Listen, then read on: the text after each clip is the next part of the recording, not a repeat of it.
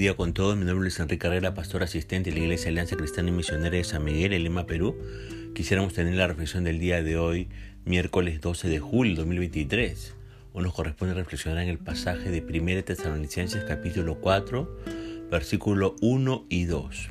Y hemos querido titular a este devocional Instruidos en la salvación y santidad. Permítame leer estos versos, dice así en la Reina Valeria del 60, por lo demás, hermanos, os rogamos y exhortamos en el Señor Jesús que de la manera que aprendisteis de nosotros cómo os conviene conduciros y agradar a Dios, así abundéis más y más, porque ya sabéis qué instrucciones os dimos por el Señor Jesús. En la sección anterior, Pablo animaba a los tesalonicenses a vivir en santidad y a que esperaran con ansias el regreso de su Salvador. Pablo comienza esta sección de la carta diciendo por lo demás. Y esta frase comunica una expectativa. ¿Cuál era la expectativa que Pablo tenía para esta iglesia? La expectativa era que ellos abundaran más y más en lo que ellos ya habían aprendido de Pablo y sus apóstoles. Durante su estadía en Tesalónica, Pablo fue ejemplo de sufrimiento y arduo trabajo. Su trabajo no fue únicamente ministerial, sino laboral. Por alguna razón específica, Pablo no quería hacer carga para ellos, pero más bien liberarlos de toda preocupación financiera, eso es lo que quería Pablo.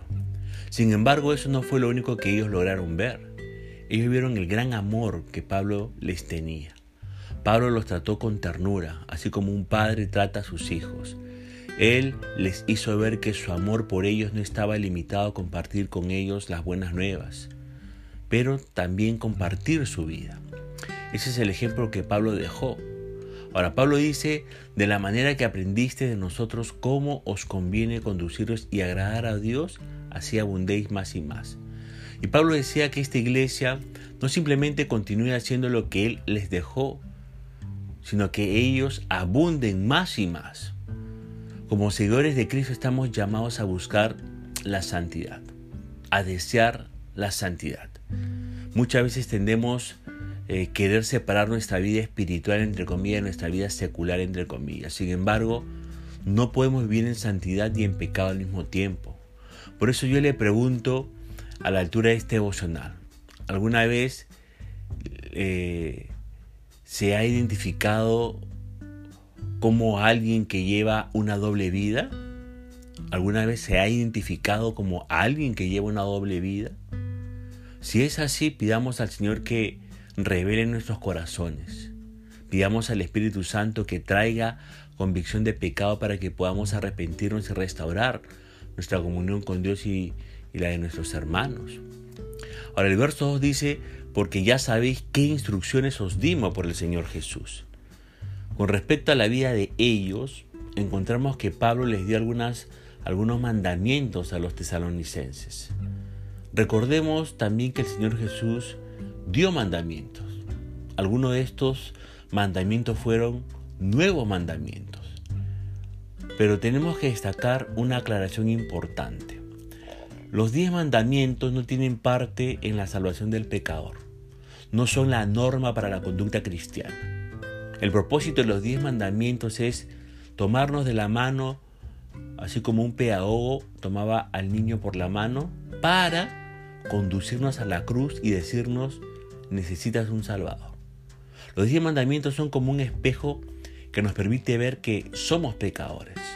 Los diez mandamientos no fueron dados para salvarnos, fueron dados para mostrarnos que somos pecadores y que necesitamos un Salvador. Ese es su propósito de los diez mandamientos. Sin embargo, hay mandamientos para los cristianos y la norma para la conducta cristiana que ellos establecen está un nivel mucho más alto que los diez mandamientos. En el capítulo 5 de esta carta de tesalonicenses encontraremos que se enumeran 22 mandamientos para, para los creyentes. Ahora, naturalmente surge una pregunta. Si un individuo no puede cumplir o obedecer los 10 mandamientos, ¿cómo puede entonces obedecer mandamientos de un nivel más elevado? La Biblia dejó bien en claro que el ser humano no era capaz de obedecer los diez mandamientos. la nación de Israel infringió estos mandamientos.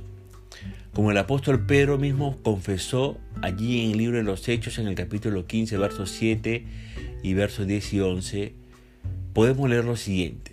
Después de mucha discusión, Pedro se levantó y les dijo, hermanos, vosotros sabéis como ya hace algún tiempo Dios escogió que los judíos, perdón, los no judíos oyeran por mi boca la palabra del Evangelio y creyeran. Ahora pues, ¿Por qué tentáis a Dios poniendo sobre el cuello de los discípulos un yugo que ni nuestros padres ni nosotros hemos podido llevar? Antes, dice, creemos que por la gracia del Señor Jesús seremos salvos de igual modo que ellos.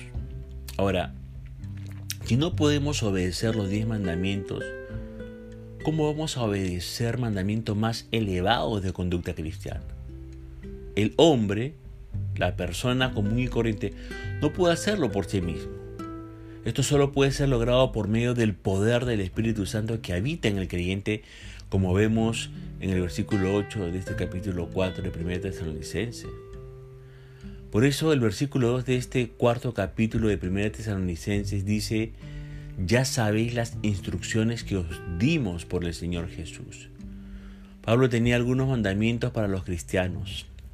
Nosotros, como creyentes no somos rebeldes ante la ley, no estamos sin ley.